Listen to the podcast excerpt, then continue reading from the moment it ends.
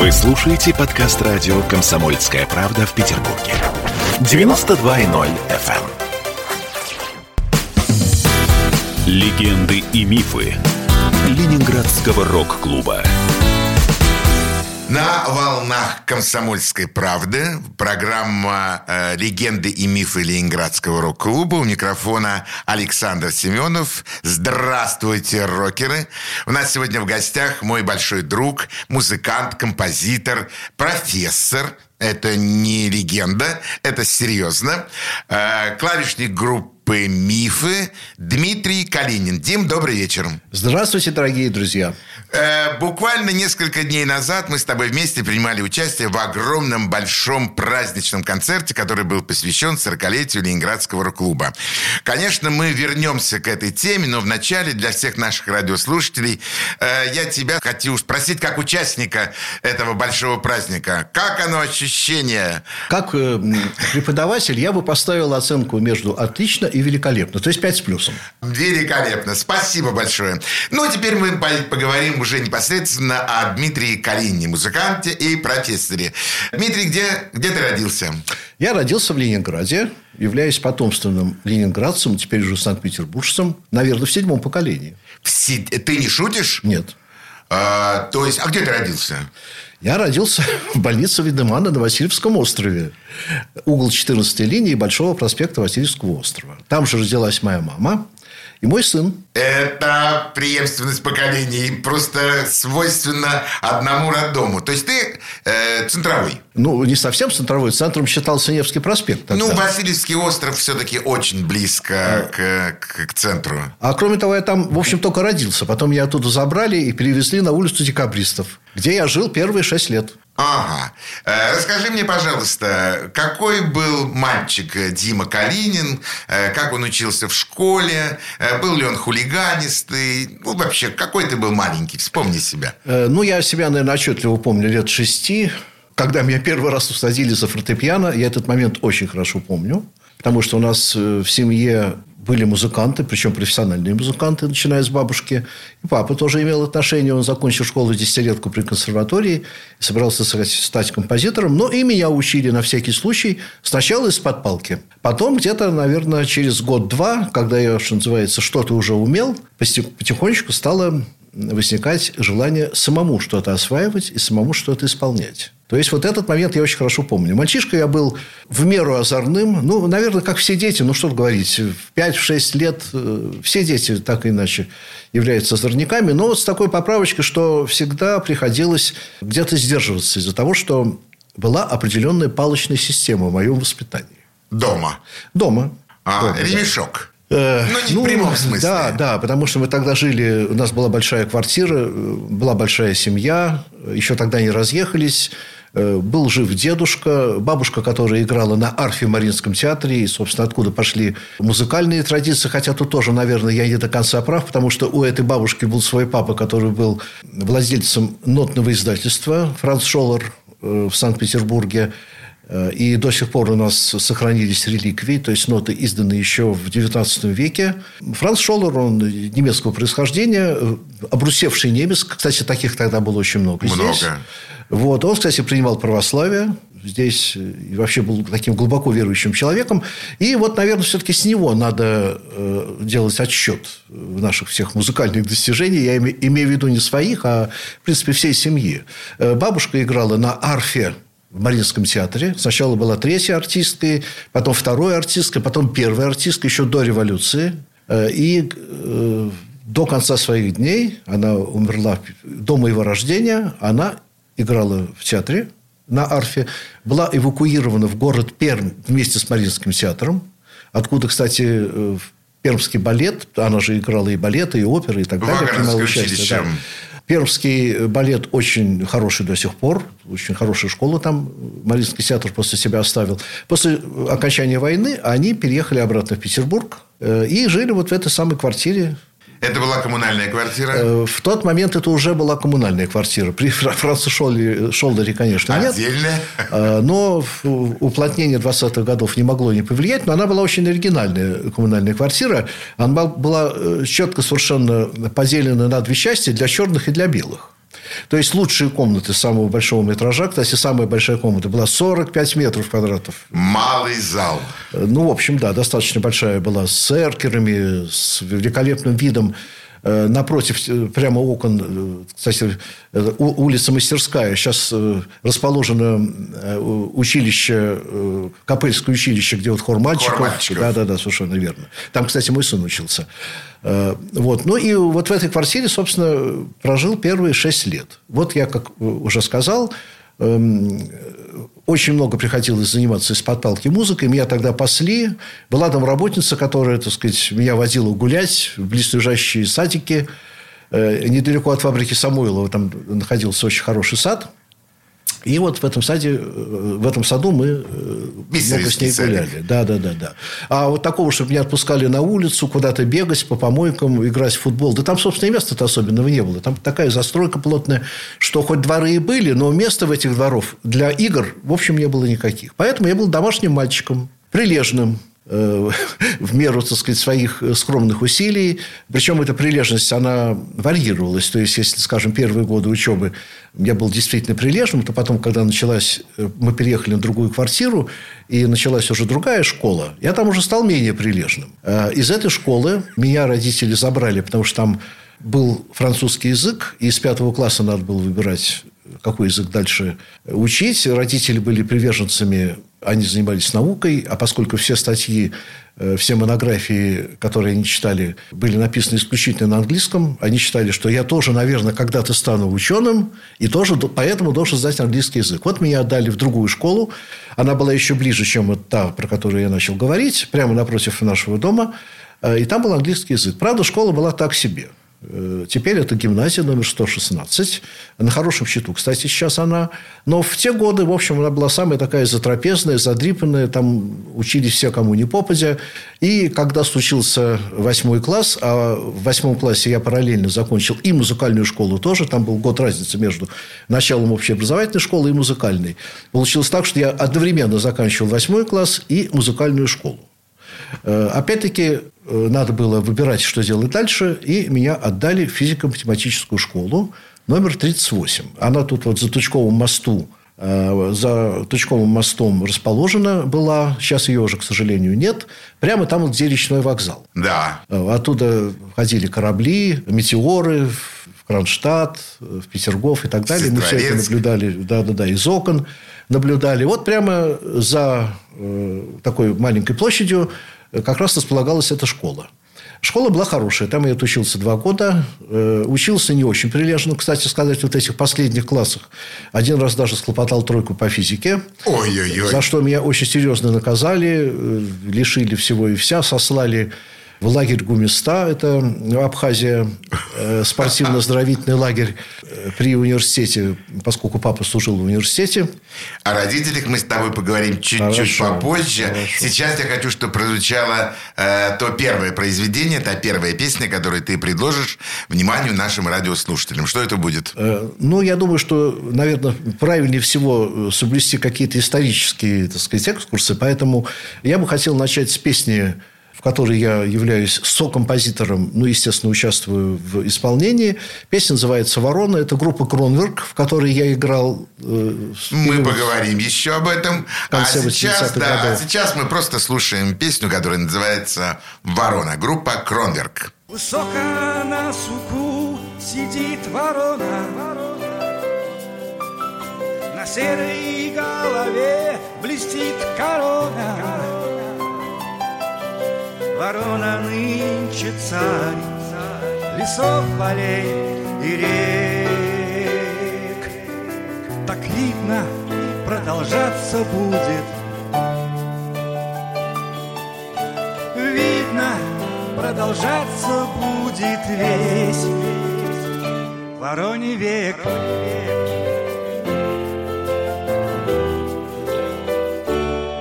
Вокруг вороны черные грачи. Сидят с вороны век на той же ветке. Восторженно галдят, когда она кричит. А бедолаги соловьи А бедолаги соловьи left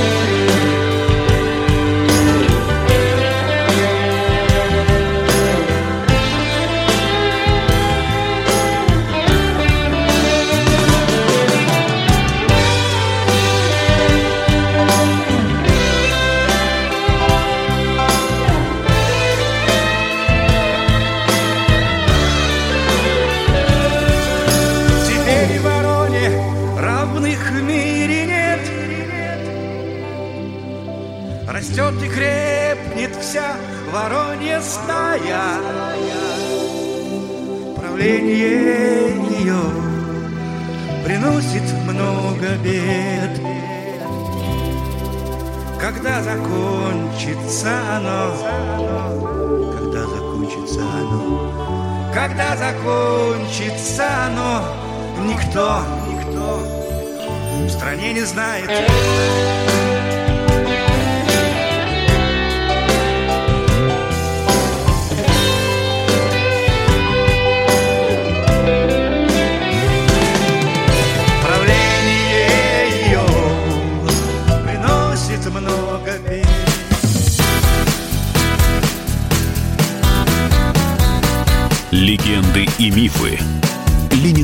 Ленинградского рок-клуба. Какие ваши доказательства? Ваши волосы будут мягкими и шелковистыми. Я сделаю ему предложение, от которого он не сможет отказаться. Ну, за понимание. Я вот думаю, что сила в правде. У кого правда, тот и сильней. Прошлое не дает себя забыть. Запахами, музыкой, фотографиями. Мы помним прозвища своих одноклассников, хотя самих их не видели очень давно. Мы до сих пор в памяти бережно храним правила дворовых игр. Все эти воспоминания оживают в программе «Дежавю». Меня зовут Михаил Антонов. По субботам и воскресеньям в 11 часов вечера мы говорим о том, что нас радовало и огорчало. Какими мы были раньше. Давайте вспоминать вместе. До встречи. Хулиганы. Легенды и мифы Ленинградского рок-клуба. На волне а радио «Комсомольская правда» в программе «Легенды и мифы Ленинградского рок-клуба» у нас в гостях мой большой друг, музыкант, композитор э, клавишной группы «Мифы» Дмитрий Калинин. Дима, еще раз добрый вечер. Добрый вечер. Скажи мне, кто были твои родители? Кто был твой папа, кто э, твоя мама? Они были геофизиками, то есть э, папа уже, папы уже нет, мама еще жива, хотя ей 90 лет. Они занимались э, геофизическими методами разведки, поисков разведки полезных ископаемых всю жизнь. Э, Папа был очень блестящим теоретиком, написал несколько монографий, очень известным ученым с мировым, не, не побоюсь этого слова, именем. Э, Вот, мама, э, ну, так сказать, она, конечно, таких успехов, э, как папа, э, больших не достигла, хотя она является соавтором двух монографий вместе с папой. Она занималась более практическими вещами.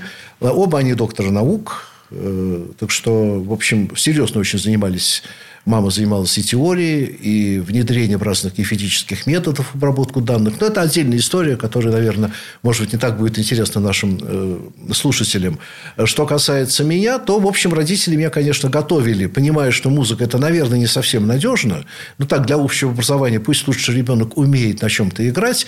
И, конечно, родители всерьез не думали, что у меня будет какое-то музыкальное будущее и вообще какая-то музыкальная карьера. Странно, ведь э, твой папа заканчивал э, школу при консерватории. Да. Он хотел стать э, музыкантом. Да. Он хотел стать композитором. Да. Наверное, где-то он хотел, чтобы его сын пошел чуть-чуть по его стопам. Но почему такое, э, такая раз, э, раздвои- раздви- э, разные стороны появились? Музыка и наука. Э, Дело в том, что у меня папа вот э, при всех своих огромных способностях в самых разных, в самом разном плане, он в жизни был достаточно мягкотелым человеком. И, э, так сказать, поддавался влиянию мамы очень сильно.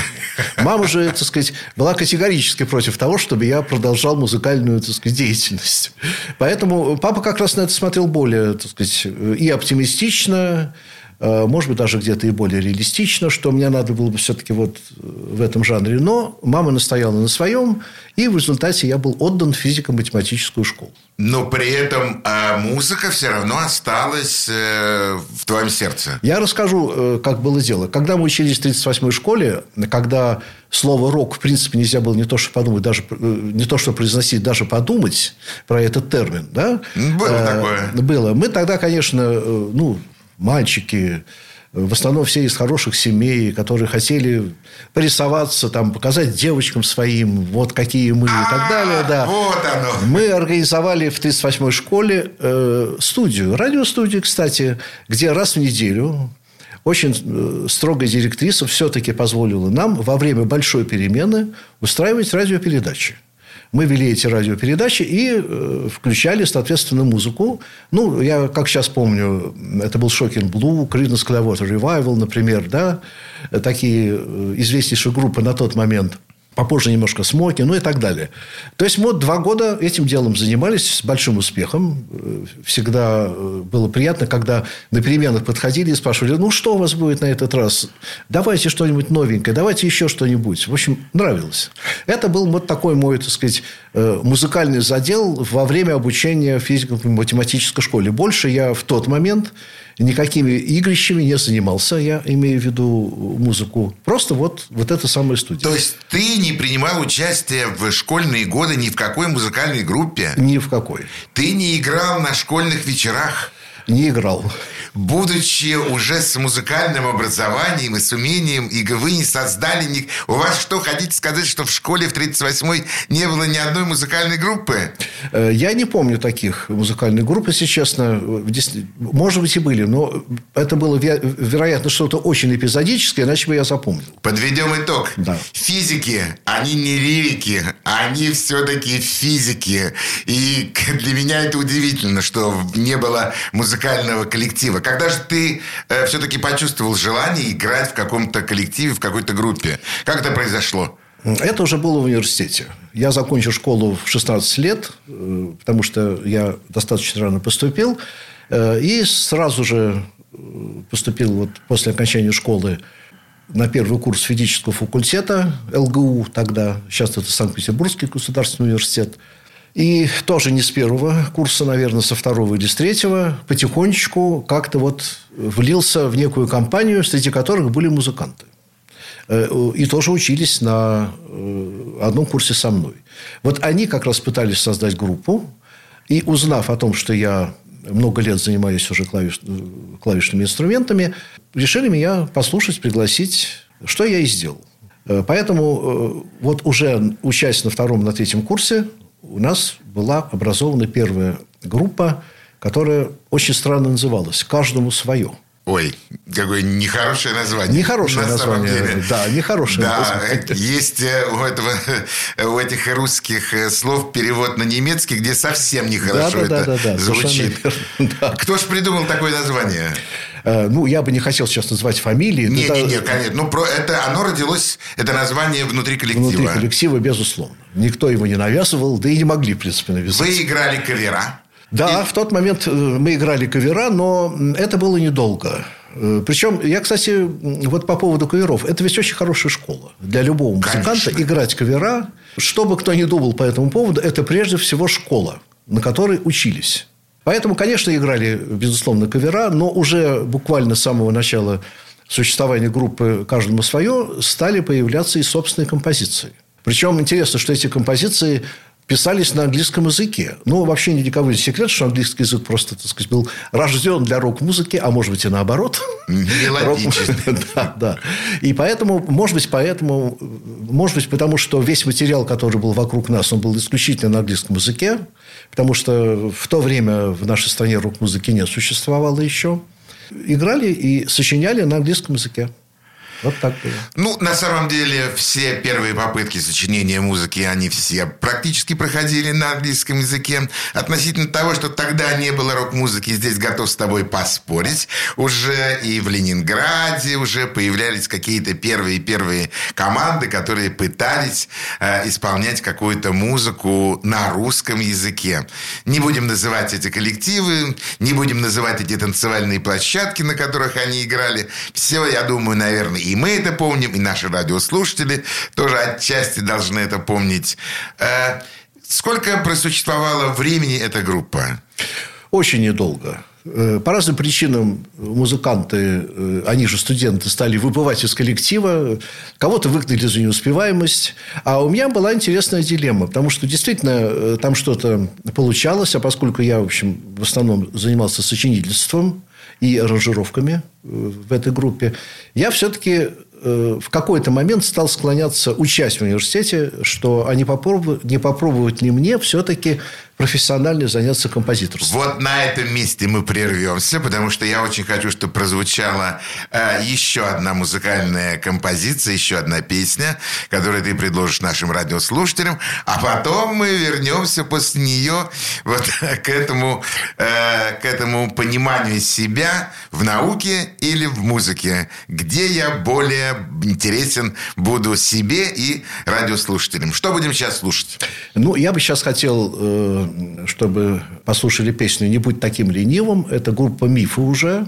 Причем э, это, так скажем, условно ранние мифы. То есть, это 1981 год. Я не, не зря выбрал эту песню, потому что в ней на гитаре играет замечательный музыкант Сережа Данилов, э, с которым мы последние годы его жизни были достаточно дружны. И поэтому, отдавая таким образом, ну, и не только в этой песне, дань э, его памяти, мне бы очень хотелось начать. Что интересно, что вот эта песня прозвучала по ленинградскому радио. В вот свое именно время. эта песня в свое время, да, которую сейчас вот мы... Отлично. Слушаем.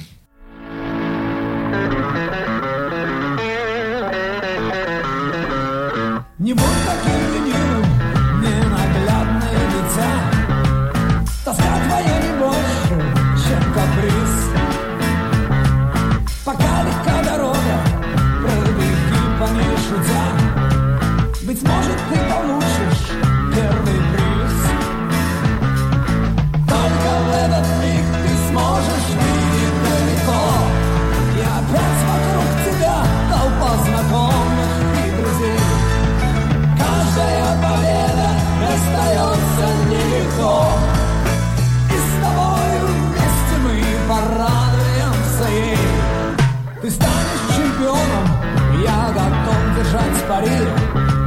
И твой успех тебя превознесет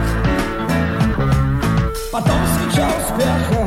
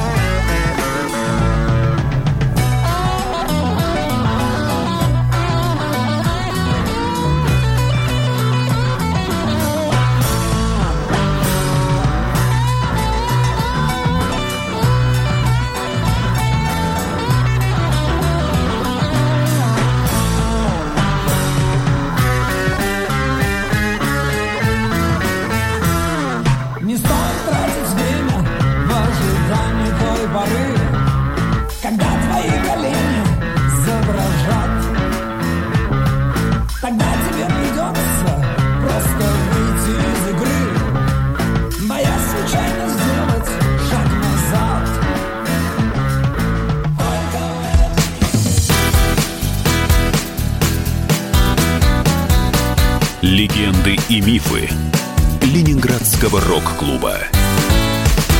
Каждую субботу в 9 утра и каждое воскресенье в 8 вечера Михаил Антонов подводит музыкальные итоги недели. Вы голосуете за любимые песни, а мы ставим их в эфир.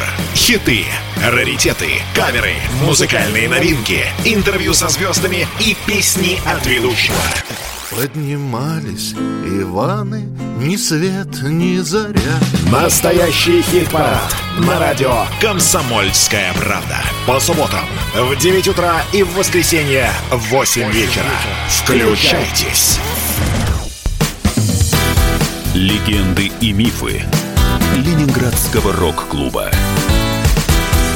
На волнах комсомольской правды в программе «Легенды и мифы Ленинградского рок-клуба» микрофона Александр Семенов. И у нас в гостях клавишник э, группы «Мифы», композитор э, Дмитрий Калинин. Дим, еще раз добрый вечер. Добрый вечер. Вот теперь давай мы попробуем разобрать, когда же произошел вот этот слом, когда музыка должна была победить науку или наука должна была победить музыку. Как это происходило? Они очень сильно противоборствовали, э, но в какой-то момент, э, видимо, поездки в Петергоф, я тогда учился в Петергофе на физическом факультете, э, вот мое поколение студентов уже училось там. Это, конечно, было крайне изнурительно и, вероятно, тоже внесло определенную лепту в в эту, так сказать, попытку выбора второй профессии. И я тогда, учась, продолжая обучаться на физическом факультете, решил рискнуть и попробовать поступить в училище Мусорского на композиторское отделение. Ох, хорошо. Вот. И надо сказать, что меня крайне удивило, поступил.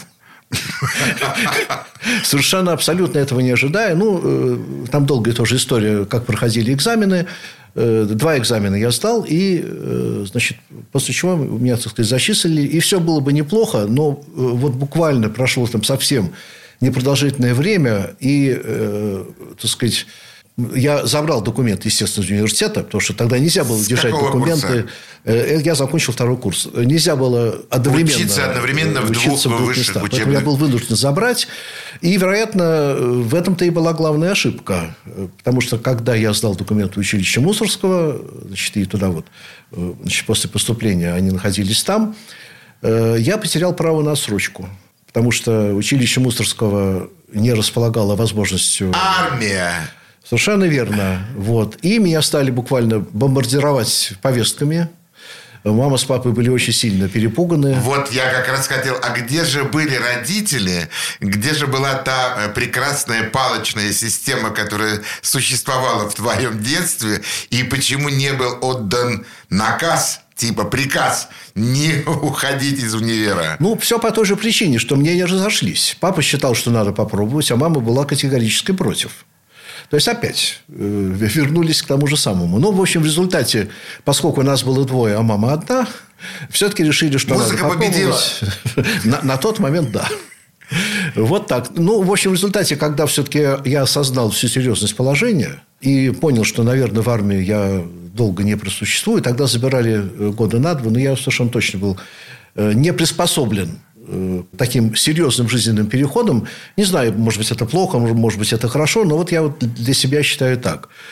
И поэтому я был вынужден забрать документы из училища Римского Корского, в которое вот совсем недавно поступил, буквально бегом отнести снова на физический факультет, где меня восстановили и, соответственно, правда, восстановили опять на второй курс. Тогда Нельзя было Нельзя перейти было на третий, да. автоматически перейти на третий, хоть я его и закончил. Надо было снова восстанавливаться на тот же самый. Поэтому год я как бы скучал, поскольку... То есть, практически в училище ты не проучился ни, да, ни да, дня. Да, да, получается так. Получается так. То есть, был сделан смелый шаг, очень смелый шаг, которому потом был дан реверс, то есть возвращение обратно. Скоропалительно, да, да, совершенно верно.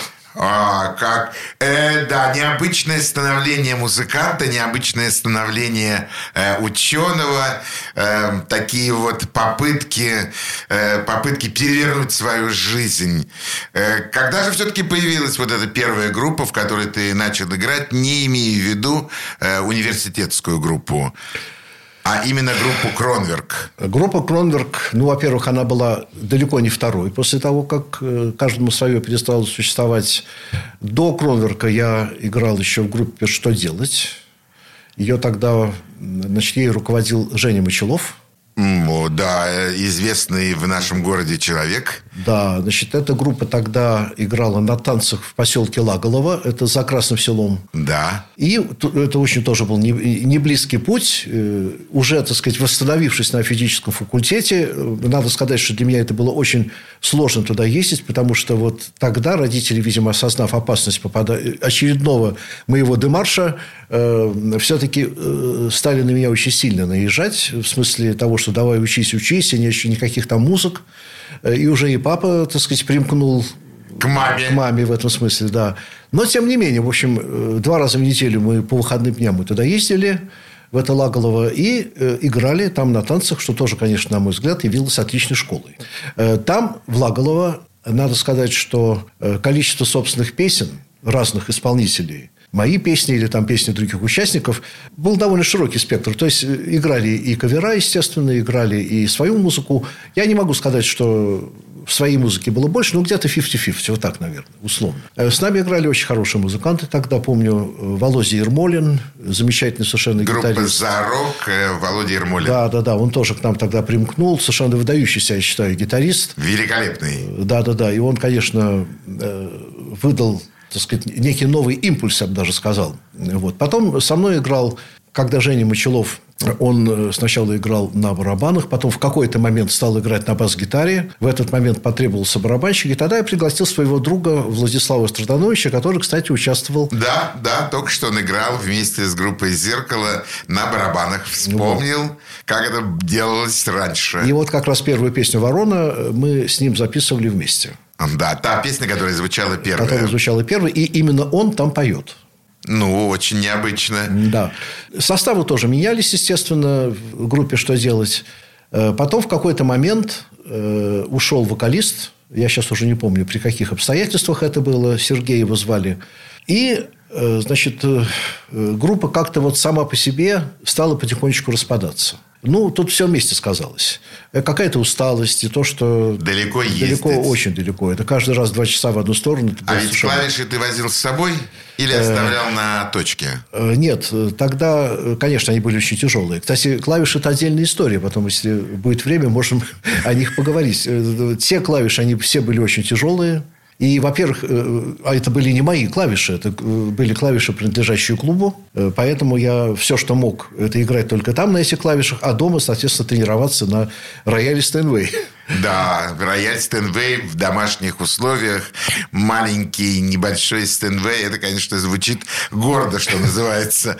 Я бы хотел, чтобы ты предложил сейчас еще нашим радиослушателям еще одну песню э, из, из, из тех песен, которые мы бы хотели услышать все вместе. Э, я бы хотел предложить э, песню с того же диска, э, с которой была предыдущая песня, не будет таким ленивым. Опять-таки по той причине, что, конечно, главное действующее лицо в этой песне их да, два. Это Гена Брехновский и Сережа Данилов, который играет на гитаре. И здорово очень играет. Поэтому песня называется «Земляничные поляны». Я думаю, она не нуждается.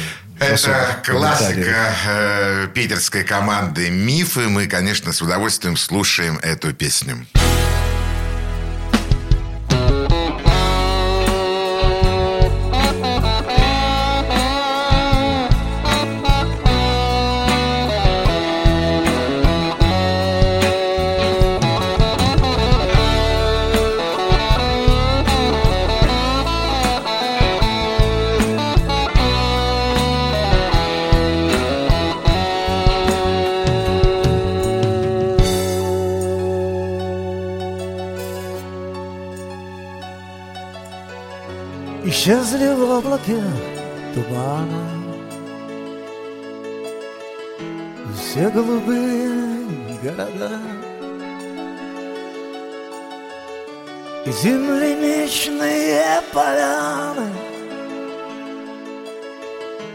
Остались в детстве навсегда Остались в детстве навсегда В конце пути придет расплата. За радость всех далеких дней. Когда любой казался братом Когда ты был среди друзей. Когда ты был среди друзей. Сейчас по улицу знакомым Тебя ведет другой маршрут. И горько путнику иному Когда его нигде не ждут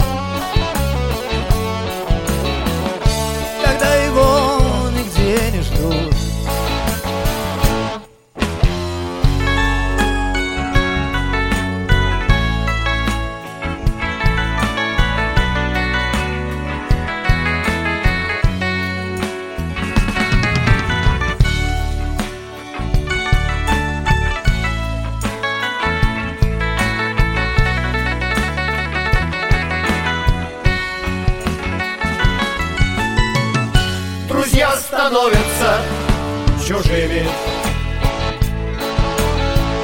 Себя избавив от всего. Что пережил ты вместе с ними? Исхода детства своего. Исхода детства своего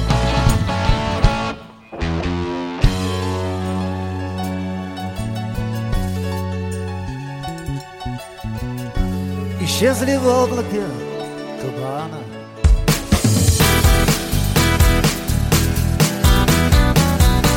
Легенды и мифы Ленинградского рок-клуба. Просыпайтесь, вставайте, люди православные! В эфире радио «Комсомольская правда». Я Сергей Мордан. Прогноз на 21 год вас не порадовал, я надеюсь. Конвойные в белых тулупах, лающие овчарки, прожектора шарят по белой пустыне. Давайте уже вот по-нашему, по-русски О, скажем. по-русски. Врагам и изменникам Родины нет и не будет пощады. Рут прочит Егоды. У него нашли огромный дилдо в шкафу. А вообще он отмазывал заключенных и пил с ними коньяк. Каждое утро в 8 часов по Москве публицист Сергей Мардан заряжает адреналином на весь день. Мне кажется, это прекрасно.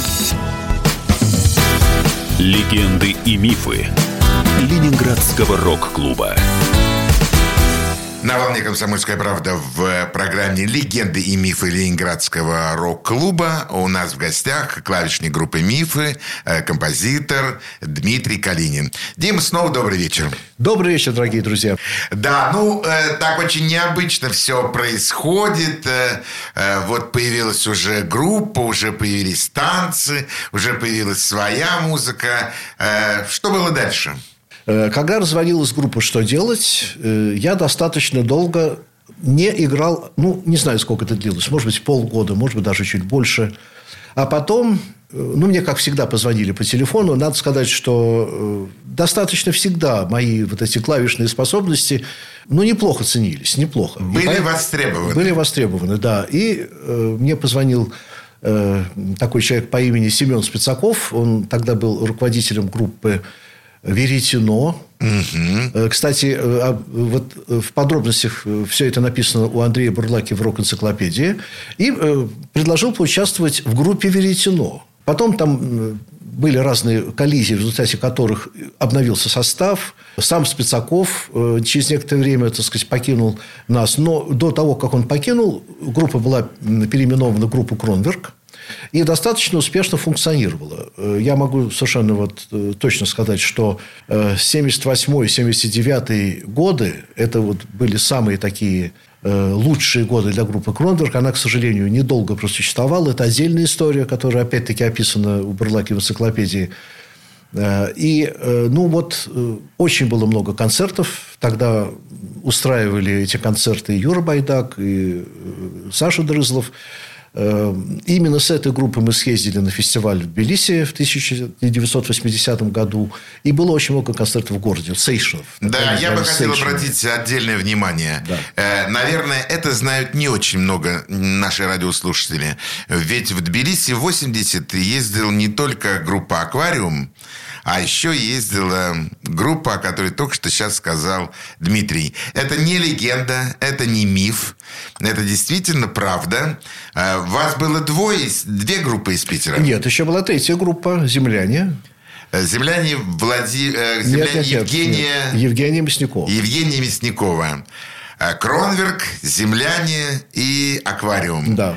Да, действительно, это было фантастическое, наверное, путешествие.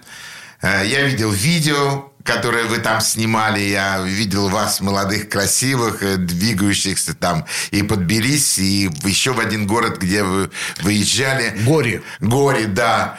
Э, ну, на самом деле для вас это было очень сильное боевое крещение. Почему же группа не смогла дальше продолжить свой рост и, и существовать в музыке? Политика. Дело в том, что э, мы э, не просто тогда...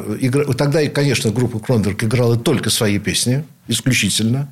В основном музыку сочинял я, а тексты сочинял бас-гитарист. К сожалению, уже его нет среди нас. Э, но, может быть, Саша, ты его помнишь, Александр Селиванов. Один конечно, раз мы конечно. виделись, потому да. что мы, помнится, где-то год с небольшим назад собирались и как раз э, отмечали э, годовщину того самого путешествия. Вот он, к сожалению, уже ушел от нас. Он писал тексты. И очень, на мой взгляд, неплохие. Но дело не в текстах. Тексты были достаточно острые. лояльные. Нет, я, они, они все были не то, что острые. Не то, что они были острые. Они были типа басен. То есть, всегда был какой-то скрытый подтекст. Всегда был. Во всех, в любой песне, которую исполнял Кронберг, не было откровенной политики, но всегда был определенный контекст. Э, но я думаю, что даже дело и не в этом э, что там кто-то что-то слышал, кому-то что-то не понравилось. Э, сам фестиваль – это было вообще огромное событие, выдающееся событие в истории огромное. отечественной музыки. Тут по-другому даже не могу и выразиться. Совершенно абсолютно выдающееся. Э, мы еще были молодые зеленые, хоть и, в общем, набрали уже достаточно неплохой опыт игры. Но там нам противостояли такие мастодонты. Скажем, «Машина времени», «Автограф», Барри Алибасов. Ну, и там другие очень известные музыканты, которые, так сказать, имели, конечно, существенно большую популярность, и школы и так далее. С ними, конечно, конкурировать было очень сложно. Но, опять-таки, дело даже и не в этом, а в том, что э, группа Кронберг пыталась немножко разнообразить э, чисто музыкальную стезю, и поэтому на концертах мы э, делали э, некоторые элементы шоу. Ну, например, вокалист на специально привязанном канате над сценой заводился этот канат за кулисы, с микрофоном. А микрофон, кстати, был с проводом. Никаких радиомикрофонов тогда не существовало. На какое-то расстояние перемещался по этому канату вверх. Э, в одной руке у него был микрофон, в другой согнутой руке была пачка фрисби, такие летающие тарелки с надписью «Кронверк». И в момент выступления, конкурсного выступления в Тбилиси он эти тарелки раскидывал в зал, в зрительный. Об этом тоже написано у Андрея Бурлаки, этот эпизод э, в его энциклопедии. То есть, он и пел, и раскидывал, тем самым делал рекламу для группы и так далее. Э, в другой песне, которая была посвящена защите окружающей среды, мы э, в полной темноте одевали противогазы, потом откуда-то появлялся луч света в темном царстве, все это дело освещалось подсвечивалось э, своеобразно, иногда запускали дымы, все это было тем более интересно. Вот. Ну, и вот тому подобные вещи мы пытались, э, так сказать, на концертах э, использовать для того, чтобы как-то разнообразить чисто музыкальную часть. Я так думаю, что это кому-то не понравилось. Потому что это было необычно, это было может быть, даже для кого-то впервые. 80-й год. 80-й год. год. Олимпиады. Да, да, да. У нас э, и лишь только открытие Ленинградского рок-клуба будет только лишь через год. То есть, вы были еще до этого события э, уже в музыкальном мире, уже в музыкальной жизни и с, э, с музыкантами, которые уже к тому времени имели определенные имена, как «Машина времени», э, как группа Ситковецкого. Да, это, конечно, сильное впечатление, должно было быть сильное ощущение ну, Тбилиси 80, об этом можно говорить э, и напоминать э, нашим радиослушателям, что это было действительно фантастическое событие. Следующее помощи, наверное, можно назвать лишь только открытие Ленинградского рок-клуба, которое произошло через год, в марте 81 года.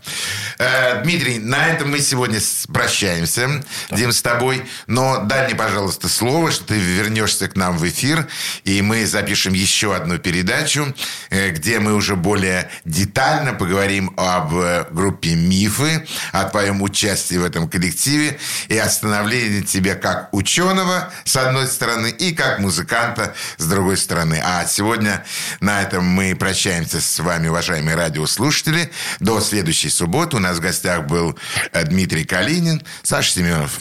Пока. Пока.